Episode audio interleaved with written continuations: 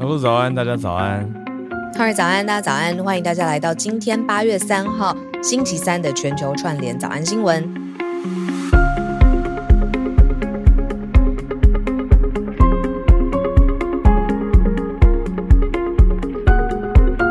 我很高兴今天的太阳还是顺利的升起了。完全懂。我睡醒的时候有一种我还活着。对对对。对啊，但昨天看到飞机平安降落，就觉得 OK 好。然后大社团大家都很热心的在追踪飞机跟更新，我就觉得 好，我可以去睡觉了。就有没有觉得在历史画面里面有哎、欸？而且我点进去直播，就睡前想说好了，还是看一眼直播好了。就刚好看到飞机降落松山机场那个画面，就有一种嘿、嗯，现在是 it, it's happening，OK，、真的发生了。对对呀、啊，然后起床就看到你编译的的。Pelosi 的投书，我读一读，觉得嗯，那个精神是还蛮好的。那你看他投书的时候，嗯、就是是看到他的呃呃呃想法嘛？那我是从他的 穿衣打扮，有我有注意到，我真的，哎、欸，他我跟你说，粉红色这个颜色啊，它作为一个意识形态有点麻烦，但它作为衣服上的。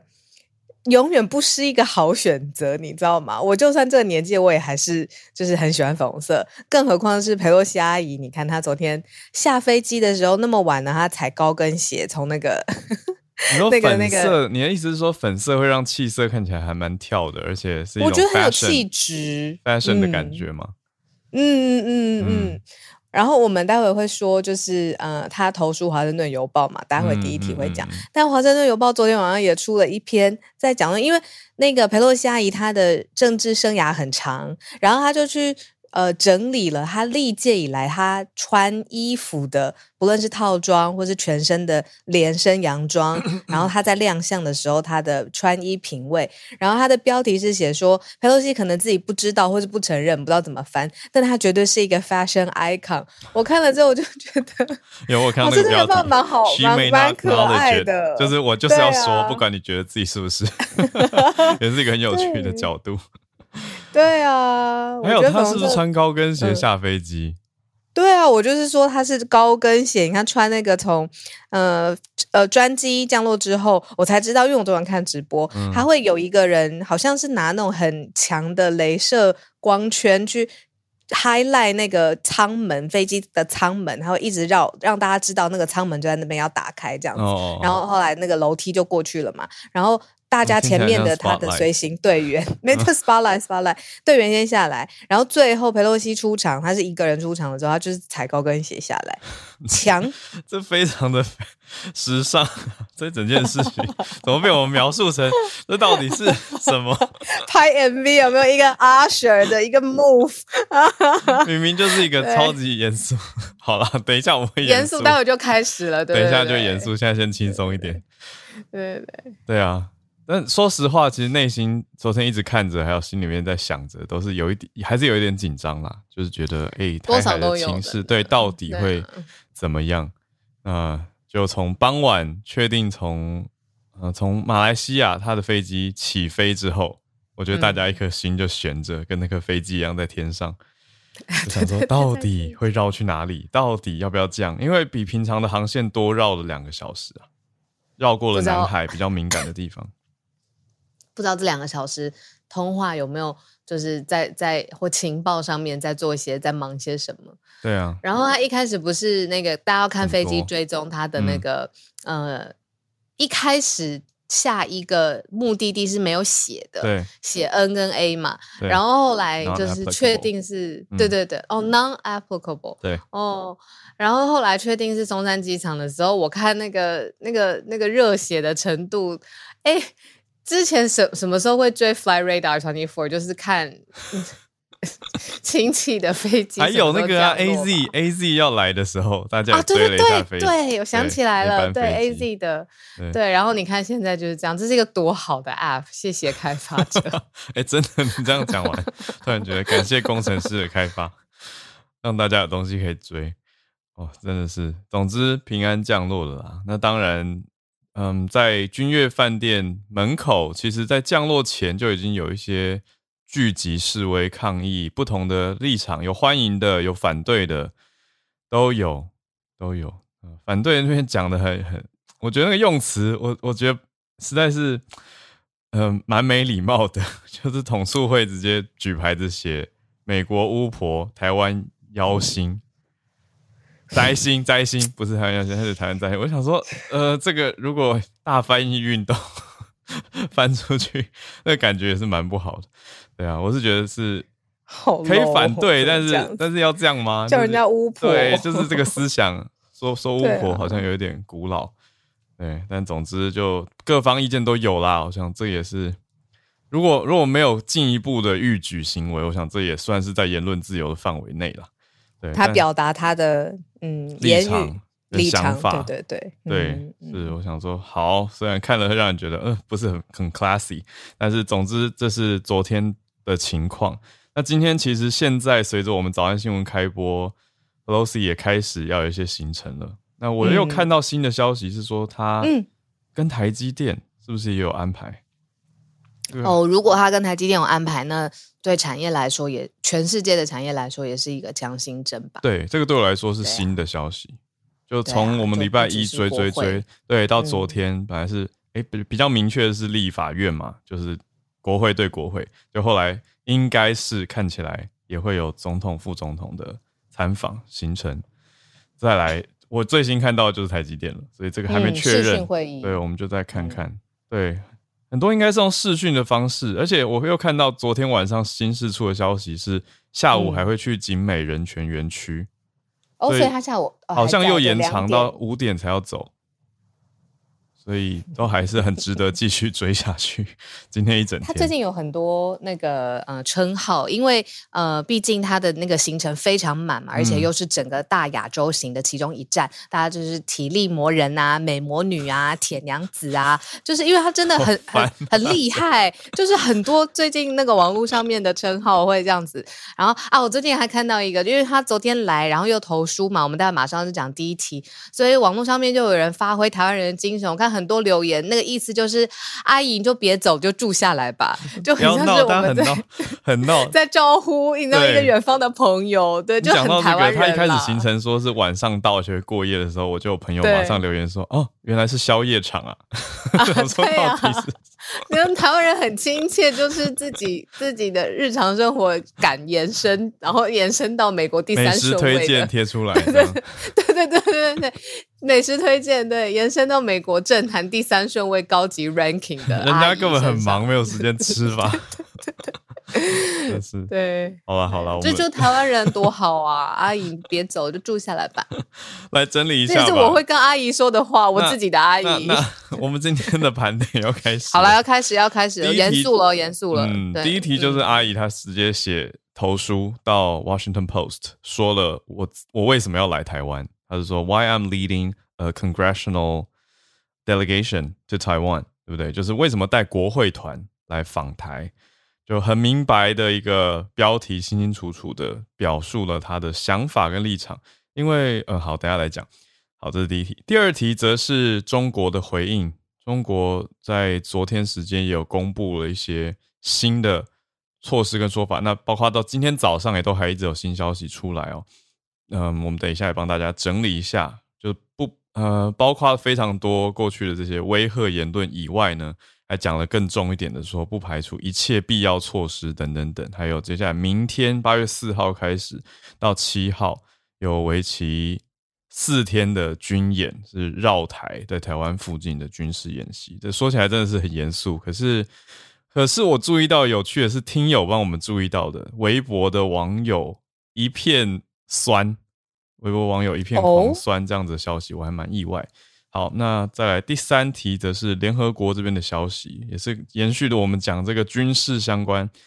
联合国在防止核扩散的会议，嗯，好，我们也继续来关注。到最后第四题稍微轻松一点点，是西班牙禁止宠物店贩售猫狗还有雪貂这些动物。嗯，好，就是动物动物权、动物福祉的题目。我们还是回到第一题吧。那是 Pelosi 他在。我觉得这个时间点一定是算的刚刚好，是降落之后发布，对不对？对，我特别讲一下这个时间点，然后内文待会浩尔跟大家可以多多分享一下。嗯、就是说他是十，因为我在看直播十点五十二分，他就穿着高跟鞋走下来，好了，嗯、这是最后一个小玩笑。嗯、但没过多久，不到半小时，他的推特他就先写了一篇非常简短的，他说：“呃，因为呃借着访问台湾，然后。”呃，尊重而且捍卫台湾的民主跟自由。嗯、想要知道更多，我为什么率团访问台湾？这是我在《华盛顿邮报》的全文。嗯，这一篇就是他的推特，短短推特很快，对对，很快就不到半小时之内，他就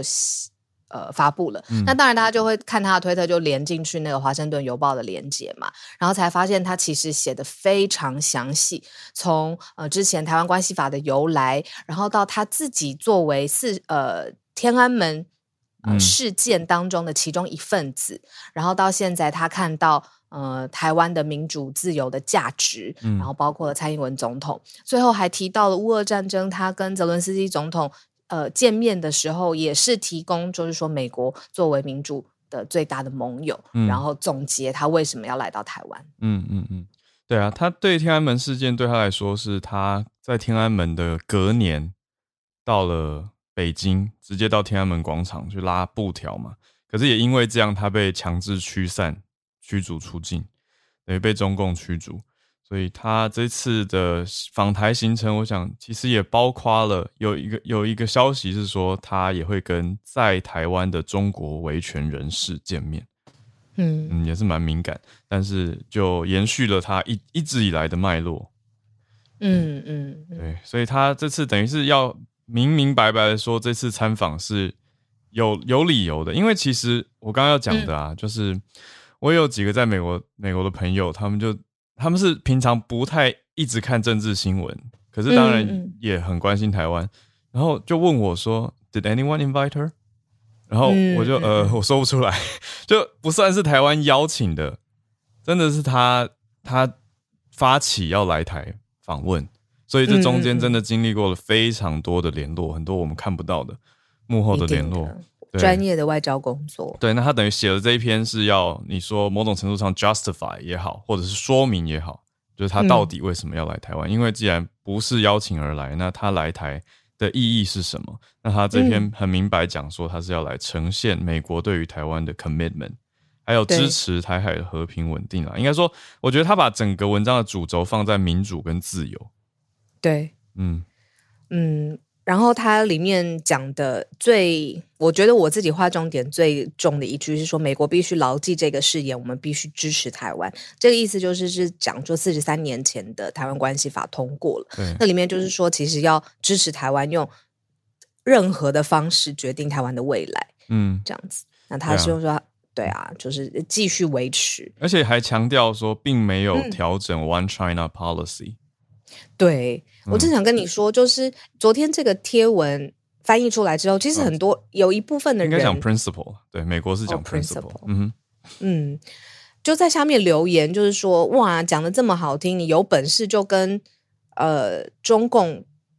断交吗？然后就跟中华民国建交？你有本事就做到这一步啊！就是这是其中一部分人的留言啊，就说哇，讲话跟讲的就是比唱的好听啊，那你为什么实质的外交动作没有做跟上？这样子，他们的意思，大家留言呛也是很简单，对不对？我觉得啦，因为你看，我觉得这中间就是一直有一个模糊，才有操作空间啊。如果没有模糊的话就，就 这样太好了，就开战了。对不对？因为你看，一九七九这一条法律叫做 Taiwan Relations Act，那 Taiwan 就是模糊的一部分，可以操作的空间。就是哎，台湾，那我不影响所谓的 One China，不影响吗？那美国一直强调的是说，任何一方单方面改变现状的努力都不支持。对，他还是有说到这件事情。对对，最后你是 unilaterally effort，你是单单边想要调整。那我觉得现在。大家应该很清楚，眼睛张开就看到哪一边的单边努力比较大，嗯，所以就就会呃有一点觉得说，嗯，不要轻举妄动好了，这样子的感觉。嗯、所以我觉得这次整体的接待他的状态，其实也是确定安全降落之后，外交部就大发文，就终于大发文，然后就写出了这次随团的各个议员们，那是代表了什么样的委员会？其实来了蛮多位的，嗯，我看有六七位哦。对啊，更整体来说，这是一个国会代表访问团嘛。对，那所以就是其实它有更大的意涵。我突然想到这件事情，其实政治里面一直有一句话叫做，在大部分的政治事务里面，就是呃，symbolism 的 over substance，就是诶、嗯，象征大于实质，大于实质。对，然后在他在他这个新闻刚刚发酵的时候。就有人出来分析，就说这是象征，已经是实质了，就是这件事情非同小可嘛。因为二十五年他是呃美国排名第三位继承顺位的高 ranking 的人，那没想到这个现在现在已经完全没有什么象征那么模糊的事情，他就直接投书，直接带着这些。嗯，你说国会的参访团，然后要走一整天的行程，到下午五点，其实蛮时间算停留也蛮长的呀。对啊，而且他接着飞走，明天又是一整天的行程。嗯，对，对啊，这必须的。对，对，接下来就往日韩。对，嗯，所以对他从等于南往北嘛，这样的行程安排，亚洲行。哦，先跟台积电视讯，然后再去日韩的话，那这个也还蛮重要的。对，对，所以，我们听友其实有补充不同的角度，包括日韩的角度。我看到宇宙虾米有补充韩国这边的角度，是带着一个美国不要来强迫韩国加入你们的晶片联盟的那种角度，因为韩国一直没有表态。哦，对，所以他们是从产业的角度在看这件事情。然后台湾是 OK 前一站蛮敏感，所以他们也跟着报道一下。我觉得是。蛮有意思的，就是从不同的角度来看同一件事情，绝对是有不同国家的利益考量在里面，right？所以我觉得你刚刚讲的那个也很好，到底是 symbolism 还是 substance？我觉得随着降落，还有消息越来越多公开，越来越多 substantial 的事情，对，非常实质的，本来还蛮像讲大白话的，对，没错，没错，没错。可是今天一整天非常重要，就是看到底做了哪些事情，这些都是实质的。好，可是接着第二题，对，就是他走了以后，今天晚上今天傍晚会走嘛？那明天开始，八月四号，对、嗯，就要开始对台跟环台的军演。那个图我看了，还是会觉得蛮紧张的。说实话，因为呃，也有人很好心做了对照图，就是这一次的军演范围，嗯、还有一九九六当时飞弹落在基隆跟高雄外海的、嗯、的图。就发现这次很刻意的把要演习的区域完全就是含刮了那两块，而且还有更多，而且许多区域都是接近台湾的，应该叫做十二海里以内啦，就是我们常在讲的那个线。对，所以就是很踩线的一种军事演习。所以我以为，我以为我点进去看各个网友的反应，会看到很多。就是什么好啊，什么什么的之类的，结果哎、欸，发现、就是、撞起来这样子，发现网友一片失望。你，特别问一下，这边网友是指微博，我讲的网友的网友哦，呃，真的，微博上面的网友，我我看了大概有二三十则吧，就是从头开始往下看，嗯，都是失望，我没有看到什么支持的。失失望的意思是什么？嗯，好，我直接 读给大家听好了。嗯，呃，他我觉得他们的角度有点像是好。呃，第一个最多人按赞呼应的留言叫做“浪费”，第二个是“不要再自我安慰了好吗？”第三个是“放烟火庆祝 Pelosi 走吗？”第四个是“人都走了才示威有意思吗？很憋屈。”然后第五个是“不要不要浪费钱了。”对，然后另外一个是浪费啦，有这种对偏向浪费，意思是说你这样有什么实质意义？他们我觉得他们 他们觉得这个军演很象征。嗯，所以很浪费钱，嗯，是这个意思。就至少以我看到的主流，现在看到前二三十则留言都是这个消息。然后讲的就是说，这样人家就看准了我们中国不敢啊。那你说这样演戏是给国人交代的意思吗？就让我觉得留言的人很聪明。哦，对，所以，哦，对我觉得是，是连就是内部的人，嗯，不要说内部，就是呃，微博上面的网友也没有，嗯，对对对，也没有这样子。说哦好，那就是尽可能的军演，让他们下下。我以为是这样，结果我觉得要延续的是，昨天其实有一些听友有投给我，或者是传到我们社团，呈现出来是说，也放出中国放出了很多呃坦克在厦门集结的画面嘛。哦，我有看到，我有看到。对，那个时候网友是很热血的，对岸网友是很大多数网友是觉得说，对啊，就是要吓吓他们，就是看你敢不敢降落这样。结果今天。呃，应该说昨天晚上降落的时候，好像降落的直直播在微博跟哔哩哔哩等等地方就已经先被切断了，因为不让大家看顺顺利利降落。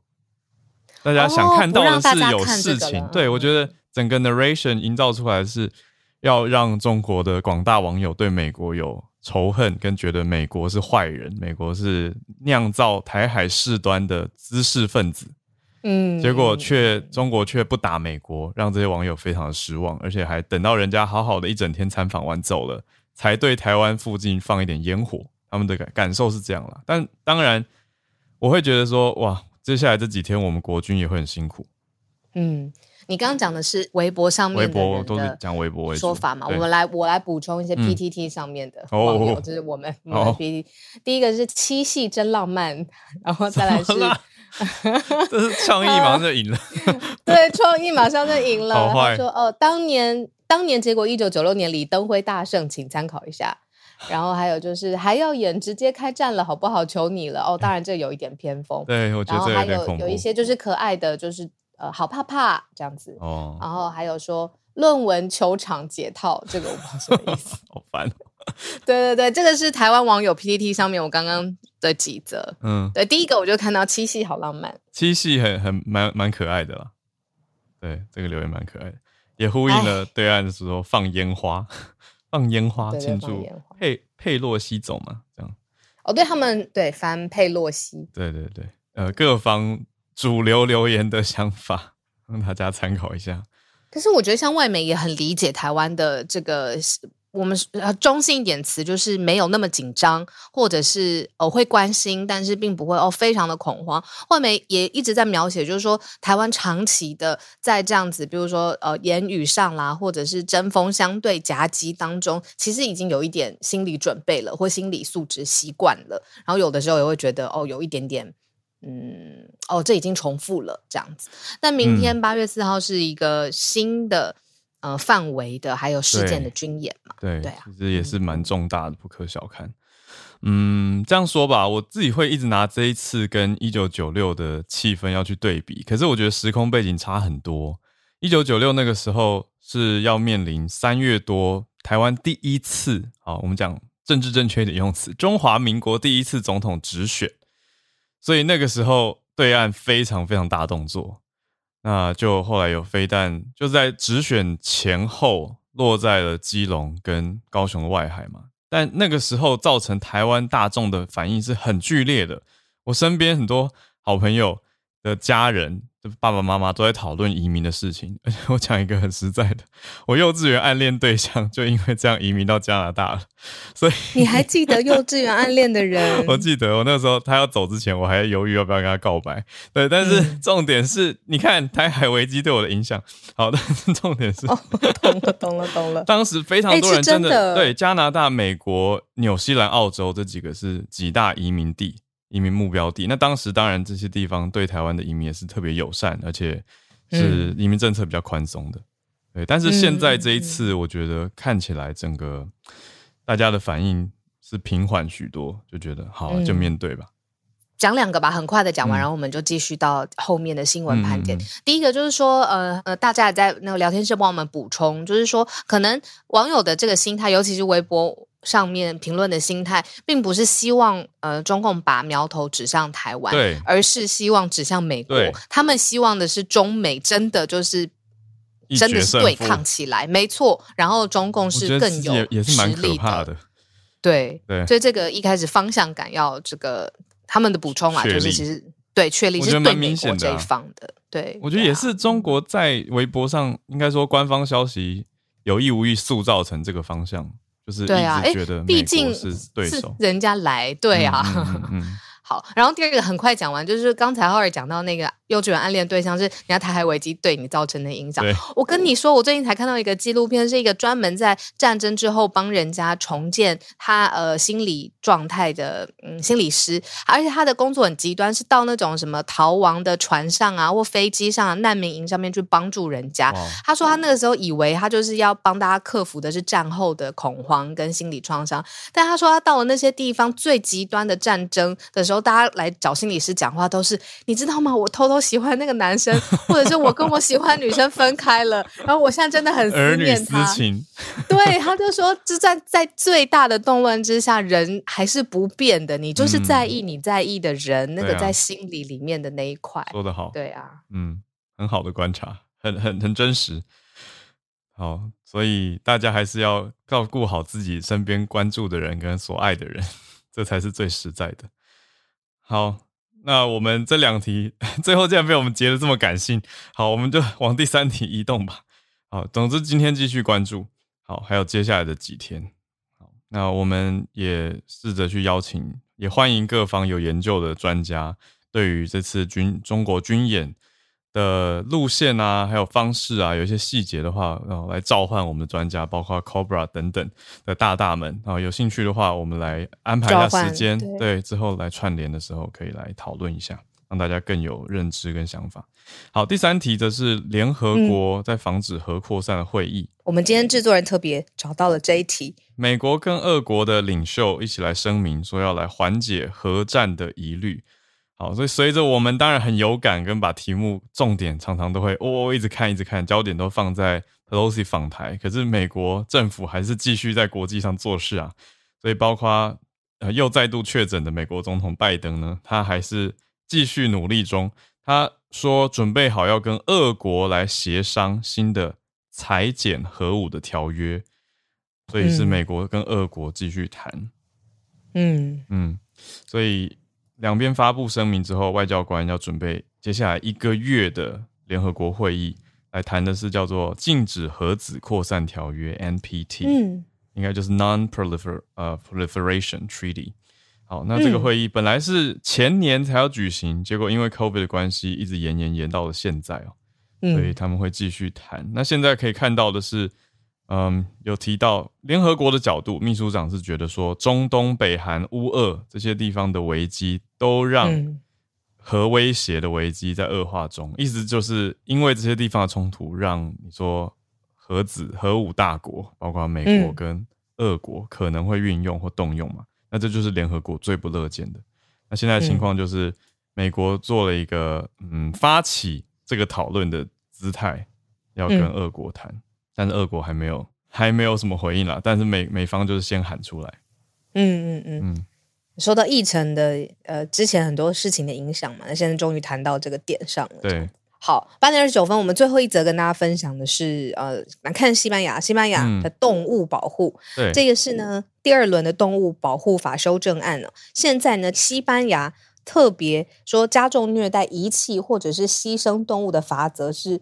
分变得非常明确，对，罚很重，施虐者二十万欧元呢、欸，对啊，罚款，欧元跟现在美金差不多嘛，所以大家可以自己算一下，二十万，哇，对对对，嗯，二十万呢，就是动物保护，然后特别是说店是不可以卖狗、嗯、猫跟雪貂，对，这个我们之前好像讨论过，西班牙跟法国都有在讨论立法，嗯、对，现在等于是慢新闻的后续，就西班牙现在已经。到了修正案的这个保护法修正案的第二轮通过了，离正式生效就不远了，因为现在批准了嘛，所以批准之后就即将要要生效了。所以我们之前从准备立法的时候就跟大家提过，现在是后续追踪西班牙正式通过批准，嗯，所以即将要在议会程序展开，就快要应该没有什么意外的话就会通过了。嗯，所以是蛮开创性的，等于是说西班牙你之后看宠物店不会卖猫狗了耶，这个蛮重要的，就是可能要到特别的中心去有正当、嗯、用领养的方式。对啊，对，而且西班牙我们跟大家分享更多细节，宠物都要有身份识别，这些动物会被认为是算 companion，、嗯、就是陪伴动物、伴侣动物。我觉得翻成陪伴会比较好。好，那针对工作犬，包括导盲犬、警犬、猎犬、牧羊犬。也会有额外的规定来保障他们的工作内容，嗯，他们才算工作权嘛，所以等于是说要避免宠物的商业繁殖，我觉得这是比较大的重点。那还是有 breeders，就还是让专业育种机构可以育种。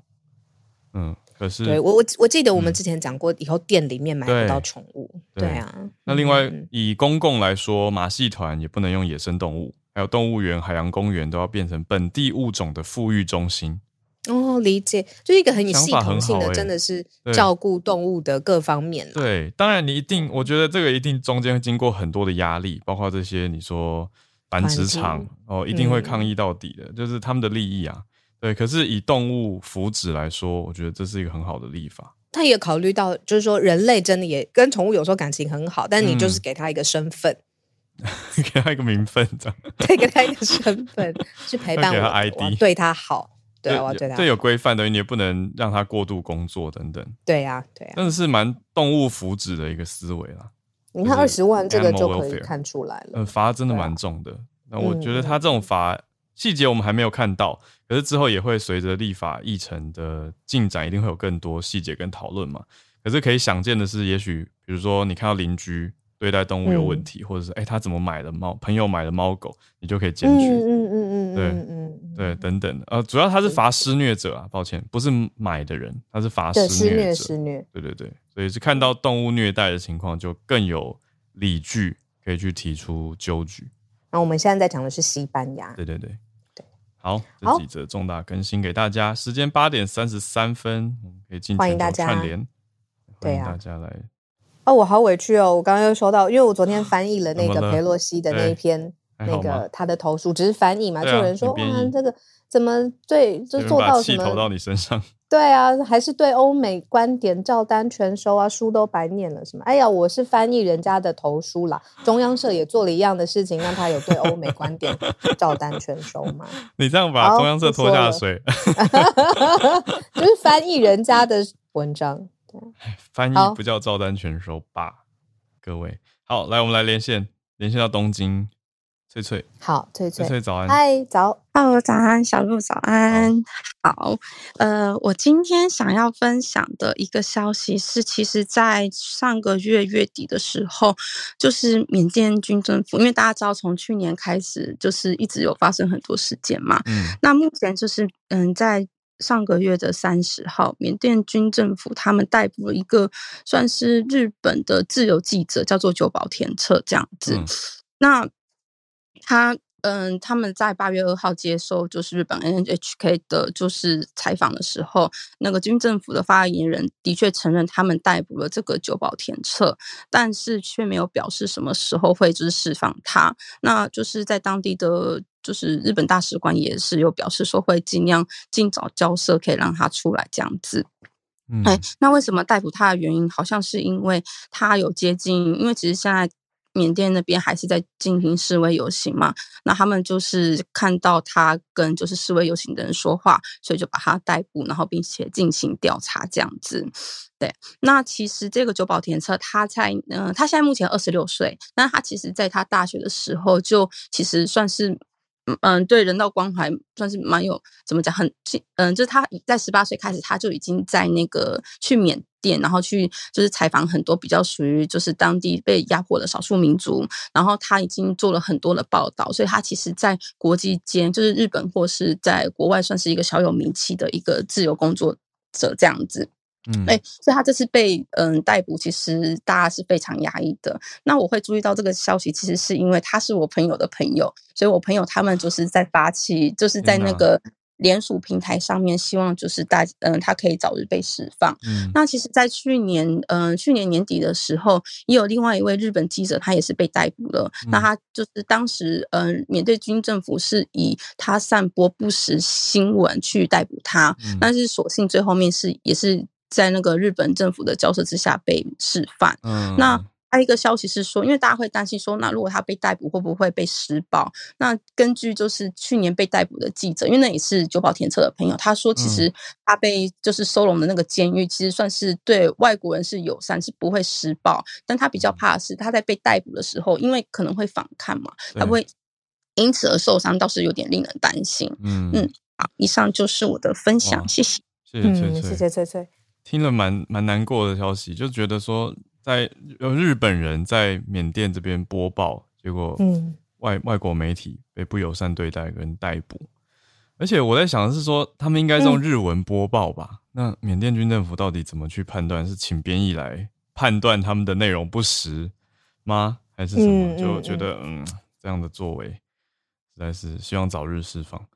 好，我们再继续连线到猪猪。嗨，Hello，Hello，呃，小六，Hello，Hello，Hello，哎，猪猪不会说话了。对，这个，呃，今天给大家带来一篇啊、呃，发布发表在《华盛顿邮报》的专栏，呃，主笔者就是我们大家熟悉的叶耀元老师。哦、嗯，呃，《华盛顿邮报》它有一个专栏叫 Monkey Cage 啊，说这个直译就是猴子笼。嗯，呃，它其实在美国是一个、嗯、对，是一个蛮有影响力的这个由国际政治学者发表专著的平台。呃，它被《华盛顿邮报》给收购之后，变成了一个这个政治学者和这个普通普罗大众交流的一个平台。嗯，那这篇文章的标题啊，英文原文就是 Taiwanese people will be reassured by Pelosi's visits, research says。啊，这个如果结合副标题的话，意思就是啊，佩洛西这次访问台湾啊，是这个对，是向台湾人民展现，就是再次向台湾人民展现美国对台湾的承诺。嗯，那这个在这篇文章当中，叶耀元教授和另外几名台裔学者引用了一些在台湾的民调。那主要的观点是以下，就是首先啊，台湾人民普遍不觉得中国真的会对台湾动武，因为就是台湾长期受到就是中国大陆的各种这种文攻武吓，呃，所以就习惯有点像就是呃习惯了这个样子，嗯，呃，但是自二零一九年以来，因为这个。习近平他的各种威胁性发言，以及这个中国日渐升级的军事挑衅啊，包括这个军机飞入台湾的这个航空识别区，让台湾民众感到这个中国的军事威胁其实是与日俱增的。而且在今年年初爆发了这个俄罗斯入侵乌克兰的战争，呃，所以台湾人民对于如果爆发台海战争，就是美国到底会不会军事介入的这个信心其实是有下降的。这个是根据民调的反应，因为美国并没有直接以这个自己的军队去介入乌克兰嘛？那因此，这个佩洛西这次访台其实 是一个这个 reassurance，就是再保证啊，显得非常的必要。总的来说，就是 Nancy Pelosi 啊要台就是来台湾的一个很重要的讯息，就是让台湾人知道。美国挺这个美国挺台，或者说美国保卫台湾的承诺，还有美国的决心，同时也是让台湾的民众要正视，就是台湾自己也要提升自己的国防实力，来应对这个中国的威胁。呃，所以说这篇文章我已经这个在我的截图里面，大家去跟着这个题目搜，就在这个华盛顿邮报就可以找到。感谢大家，是这样，谢谢，谢谢会读社论的猪猪，谢谢分享，而且英文社论，对英文很好的猪猪，叶耀元老师跟其他学者一起的投书，感谢。我们再继续连线到日本的小瑞瑞，一阵子没听到你，小瑞瑞，大家好，不见，我是小呆瑞，嗨，好，好，那今天来分享的这个新闻就是，之前在呃日本的参。在七月十号，日本的参议院议员选举中呢，呃，爆料系 YouTube 的这个东谷义和议员，他就是当选了。然后，其实他是从今年二月份开设的这个 YouTube 频道，因为他就是暴露这些异能界的一些黑暗面，就是迅速的获得了呃几百万的粉丝。然后，但是呢，呃，他当选了之后，由于他现在是在日本被通这个警方通缉成。嗯，这个诈骗罪，他之前是有被通缉，嗯、就是现在他是没有办法回国参与呃国会的这个召集，他有是向提呃议会提出这个海外渡航申请，但是呢，这个国会议员他们一致否决了这个申请，就。说呃不允许没有正当的理由啊不在国会露脸，就是如果他是这样持续不出席国会的话呢，他会遭受到这个呃议会的纪律处分，可能最严重的会议是被除名。其实，在日本的这个国会的话，嗯，之前也有一名这些议员，他是呃没有通过这些申请，然后就去到北朝鲜。嗯，所以就是被呃开除了，是有这样的一个先例。那身边的人就是呃，对于他的当选的话是有比较大的分歧。地点是呃，居然这个 YouTube 可以做呃。就是这个议员，嗯、但另外一点的话呢，嗯嗯、就是呃，觉得这样的一个新势力出来，可能会对啊、呃、现在的就是不作为的一些议员呢，会有比较大的冲击。嗯、我个人觉得，就是啊、呃，他在议会这样是被打击的话，其实是因为他呃暴露的一些呃黑暗面，可能会动机到呃除了艺能界之外，也可能会触动到政界的一些呃核心利益，可能就是这样会呃被。就是被一直被打击。嗯、那我觉得就是可以继续关注接下来就是他啊、呃，在就是议会怎么样对他这样子。谢谢小瑞瑞。东谷义和还蛮争议的，就蛮、嗯、就是蛮多人明显的喜欢，跟蛮多人明显的不喜欢他，因为他的作风也是比较嗯强烈一点点。呃，所以大家有兴趣也可以再多关注，再继续看下去。谢谢小瑞瑞。嗯可是撇撇除争议不谈，嗯、就是 YouTuber 可不可以当议员这件事情？对啊，我觉得成立吧。他很理解网络上面呃或民意上面的动向，那他把这个能力放在政坛上面。我觉得这一题有点复杂，因为以前以前没有所谓的 YouTuber 这样的身份，可是在这几年迅速的就建立起来了。嗯、那 YouTuber 等于是很有影响力的自媒体。对，他也可以去塑造跟带动，对，他善于沟通，那他有自己的所谓铁粉群众，那这样以政治来说就是很大的优势，因为尤其民主政治又是用有投票支持。发声、啊，对，让这些人支持你的理念，相信你，然后你又可以带着他们走，对，等于就会，所以才会对原来的势力造成有点威胁。刚才小瑞瑞没错没错，嗯嗯，谢谢小瑞瑞的题目。好，我们再继续连线到伊利百优姐姐姐，嗨，姐姐早，早。早哈。哈喽，早上好儿。对，今天是我们的四傻连线，就是从崔崔、汉超、瑞瑞，然后到我。我们昨天都上来，对，太客气了。我对，我们今天决定要来一个比较嗯比较硬一点的话题，就是聊这次的裴洛西访台、嗯、有没有可能造成第四次的台海危机，还有过去三次在历史上的台海危机，它各自有什么样的呃原因跟影响？那。大家其实，在历史课本上比较少提到这一段，是因为三次台海危机有好几次它的内文解密的时间是很后面的。嗯，那第一次台海危机是发生在一九五四年到一九五五年之间。这次最明显的是中国人民解放军忽然间对浙江沿海以及所谓一江山岛还有大陈岛去进行武力的胁迫。那一江山岛后来几乎是全岛玉碎，就国军在上面几乎是全面都牺牲掉了，所以才让大陈岛这边觉得说，这个守住一个孤岛没有意义，所以把大陈军民撤到台湾来。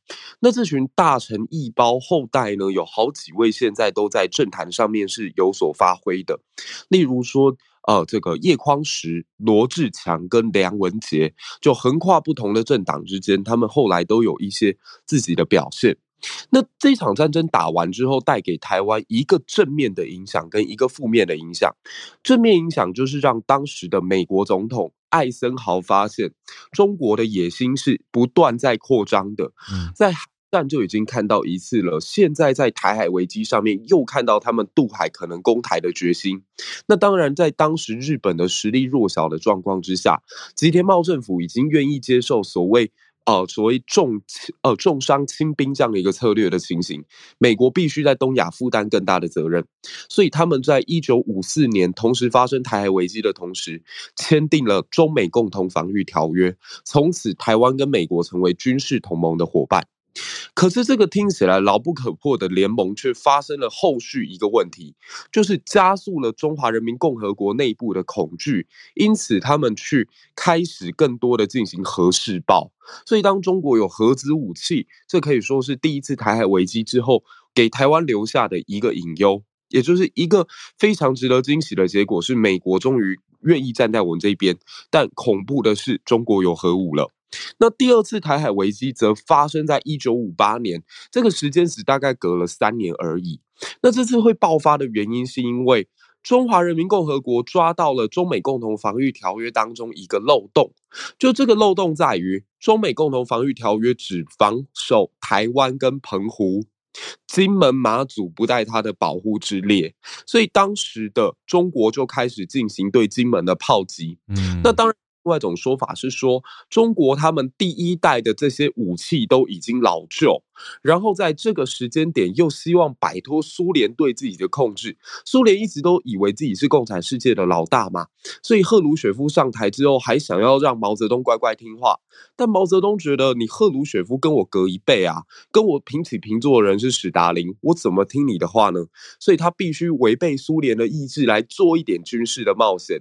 所以就在这样子一个很特殊的气氛之下，金门成为了牺牲品，就后来爆发非常有名的八二三炮战。嗯这次炮战的影响，其实让蒋介石一度想要反攻大陆，所以他成立了所谓的国光计划。大家如果有机会到桃园后慈湖的话，还会看到当时国光计划的办公室，现在都还在保留在这个地方。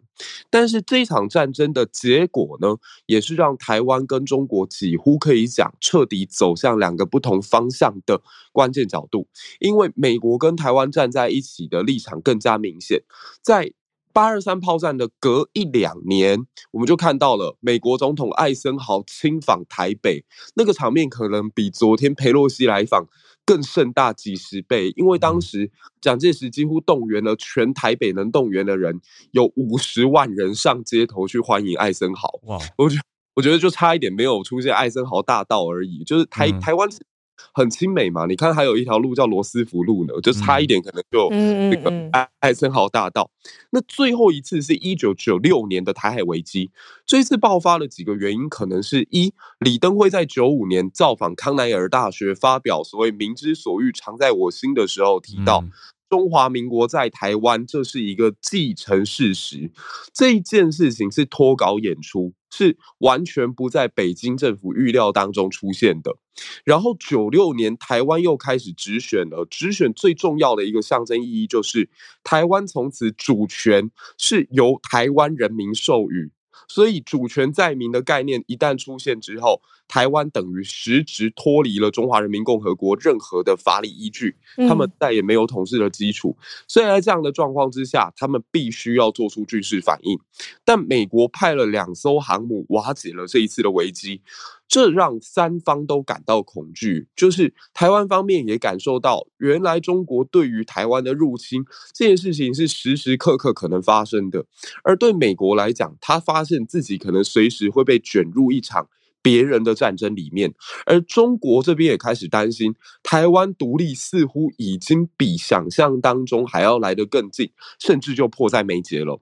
所以三方必须要在隔年想办法各自找一个台阶。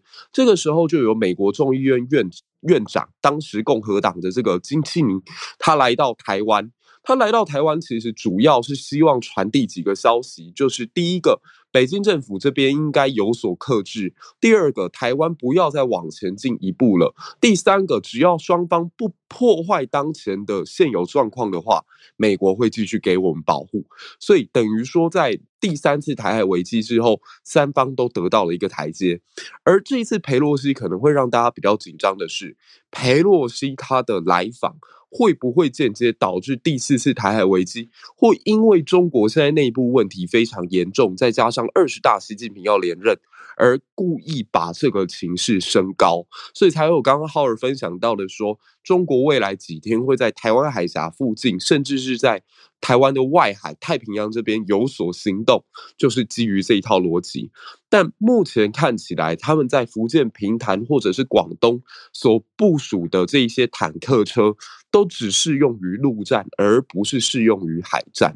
所以安慰内部或者是平息内部对于台呃佩洛西造访台湾这件事情，他们可能用力比较深，而不是真正要对台湾采取行动。嗯、对，那今天晚上十点，我也会再跟。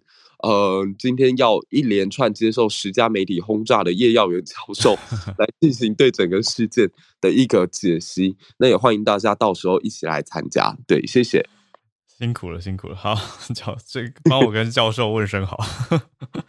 好，谢谢杰杰今天的大整理，让大家知道过去的台海危机几次不一样的状况，延伸到现在，真的是有一种历史离我们一点也不远的感觉。好，那我们继续连线到叶老师。叶老师早，老师早安，早，哈尔早，小鹿早。呃，今天其实我觉得这个我要分享的应该由那个孔医师来分享才对，但是孔医师还在日本很开心的在 游览，是，就是大家都在注意这个，嗯、就是裴洛西，我觉得他。那个又穿的一身粉红色，就让我想到所谓的粉红超跑。对，蛮有，因为他真的体力很好。对，嗯，对，真的是很厉害。我觉得我八十二岁的时候应该没办法像他那个样子。当然，能不能活到八十二岁又是另外一个问号。那我们来看哈，就是那个事实上大家都在注意裴洛西，但是其实这个高端疫苗在巴拉圭的第三期试验公布了哦。对，那他们总共就是收了一千一百二十八个受试者，嗯，然后有效的分析样本是九百二十五个，然后有三个独立的实验室。它的这个就是测试完了以后呢，发现说，就是因为那个巴拉圭的亚松森大学公布他们的分析数据，说呢，那个血清就是在阳性，就是等于说已经那个暴露过这个已经感染过的呢，它的血清转化率是九十八点六 percent，嗯，那对照 AZ 的话是九十 percent，他们都是用就是跟 AZ 来比，嗯。然后综合抗体的比值的话呢，高端组是 AZ 组的一点七倍。嗯，然后至于说之前没有感染过的，就是所谓的血清阴性的受试者呢，高端的血清转化率达到一百 percent，那对照 AZ 组的话是九十四点九 percent。然后综合抗体的比值呢，高端组是 AZ 组的四点八倍。嗯，那当然更好的是高端组的不良反应。远低于 AZ 组，那这个其实我上个星期五打了那个 Novavax，然后我发现次单位蛋白质疫苗，嗯，它的安全性的确是比较高的，嗯，就是我只有手痛了两三天，就没有太有说过，然后然后觉得有一点点，就是第一第一二天呐，有一点点就是好像感冒的时候那种就是。呃，嘴巴苦苦的，嗯，的那种感觉，就这样而已，嗯。比起那个前，因为我之前是打 AZ 跟莫德纳，嗯，反这次的反应很明显的比较轻。那事实上，高端的，就是这个那个巴拉圭的测试也发现它的不良反应回报远低于 AZ 组，所以他们的结论就是说呢，高端对比 AZ 呢，都达到所谓的 superiority，就是优越性的结果。嗯嗯嗯。那目前高端就是说，嗯，他们会那个把这个第三期临床试验报告写完，嗯，对。那当然就是说，这个我想对于这个就是说，对于未来就是 WHO 会不会将高端疫苗纳纳入这个就是国际的认证的话，呃，应该应该是希望又增加了，嘿，嗯，那当然对高端的股价应该也有帮助啦。高端昨天除权，嗯，哦、对，对，高端昨天除权，然后那个昨天是跌停，那我想今天应该会，今天应该会好一些吧？如果有人注意到它的话，嗯、感谢叶老师，我这边孔医师也马上补消息给我们，刚好可以接着。医师提醒说，这是另外一个免疫桥接而已，那大家在等的是 WHO 的 Solidarity Trial 真正的第三期。WHO 的，嗯，对，那医师觉得这拖蛮久的，哦，谢谢医师，继续也要继续看，那谢谢叶老师帮我们带到这个题目，真的是，我觉得大家焦点真的都被 带走，比较没有注意到，但高端当然也是很重要的一个题目。好，对，嗯，谢谢老师，谢谢老师，谢谢，好，谢谢小鹿，我们继续连线 Charlotte，因为我们最后一位邀请的，嗨，早，Hello，Hello，小鹿早安，好，早安。呃呀，就是大家在看这个呃佩洛西的新闻哦，然后我刚刚随时也一直在 update 这个美国的，其实，在二十几二十分钟二十几分钟之前，就是美国的各大报，CNN、New York Times、Fox，他们其实都就是都在报最新的这个佩洛西的消息，那有的甚至是 live。那我想应该是因为就是嗯佩洛西现在的行程应该是好像已经在立法院，我刚刚看到跳出来的 notification。那这个呃。这这个裴洛西的部分，为什么我我今天呃要跟大家 update 的还是那个慢新闻的，就是关于 abortion 的新闻。嗯，是我想这个呃裴洛西此行啊，然后到这个整个从这个六月的这个堕胎判决以来，一直到十一月哦，我们那时候就说一定是会不断的就是有各样的选举攻防，就像台湾现在也有很多一波一波的选举攻防嘛。那裴洛西这个固然是一个。焦点了，现在占据这个一个礼拜的版面。但是其实呃，legal news 方面，其实所有的这些呃各州的每一个州的攻防，每一个州的这个法院跟这个政府之间的攻防，也都还是非常激烈。那今天有两个州的消息，我很快速就是跟大家就是简单讲，那大家可以再去发，就是看这个新闻的仔细的部分。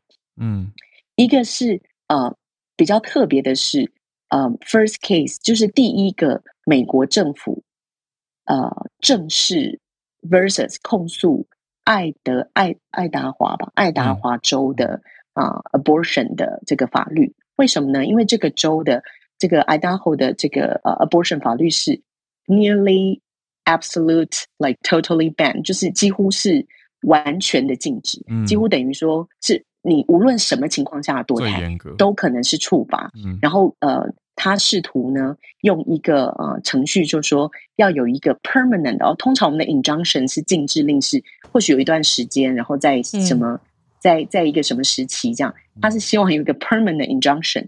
为什么呢？他用一个美国的关于啊 medical emergency 的法律去介入说，说今天有的时候，呃，在 emergency 的情况。必须施予手术，为了保护这个患者的安全。那因为这个 totally 的这个 abortion ban 会导致说，今天如果要保护胎儿跟妈妈有争议的时候，你因为有 abortion ban，他就没有办法办法保护妈妈。所以为了保护妈妈，你你必须呃就是要把这个 suspend 呀。然后呃第二个比较第二个呃法律是 Georgia 的这个这个应该是它的它的是相反的另外一面的。的呃，他为了要促使这个反 anti-abortion 更更能够实施，嗯，他说每一个 fetus 胎儿，它可以啊、呃、符合 dependent，就是它可以被认定为就是 dependent，然后被扣税啊、呃，价值三千块美金，也就是说你里面有一个胎儿，嗯，你就可以报税的时候报多报抚养一个人，哦、那这样的情况下就可以，他用扣税的方式来就是要、嗯、对要要。鼓励避免对鼓励鼓励大家保护胎儿，嗯，呀，那就是跟大家分分享说，接下来这个美国的情况也是啦，可以看到后面会继续，就是裴洛西回到美国之后，嗯，这个整个美国的政局也依然还是有很多东西啊，大家可以继续观察。对啊，好多细节哦，就这些都是来来回回在在谈。我我觉得有胎儿可以抵税这件事情很很特殊，就是已经来到这个地步了，因为。只是胚胎而已，因为刚刚对吧？Charlotte 刚刚讲到这个是胚胎，对，那胚胎就可以抵税，对，还不用生出来，right？所以就可以看出美国国内政治有其他敏感议题正在攻防当中。那也不要忘记十一月就是期中选举，所以真的是越来越靠近的。非常感谢大家今天的串联，让我们更更丰富了。好，那今天的结尾是中国对岸的商务部发布声明。说相关的法律规定要暂停，等于又一波对台限制的措施。从昨天是禁止食品业台湾的出口，那现在反方向是说不让台湾进口对岸的天然砂了。那天然砂的影响，嗯，嗯，的确是有有冲击到，因为天然砂是做晶片的原料之一。可是我们聊天室有一些听友就马上说，澳洲很多，澳洲很多天然砂啊，可以进啊。哎，我们就继续看，继续看。到底这个互相，你说从除了讲说明天开始要军演，商务部又祭出这样子的经济限制，嗯、就是多方给出压力嘛？那我们就继续看大家的智慧来瓦解这些对决。好，那今天的早安新闻也非常就到这边告一段落，感谢各位的串联。嗯、对，嗯，我们就明天继续追下去。明天早上八点，谢谢你们。对对，再回来八点持续见了，串联早安新闻，大家拜拜。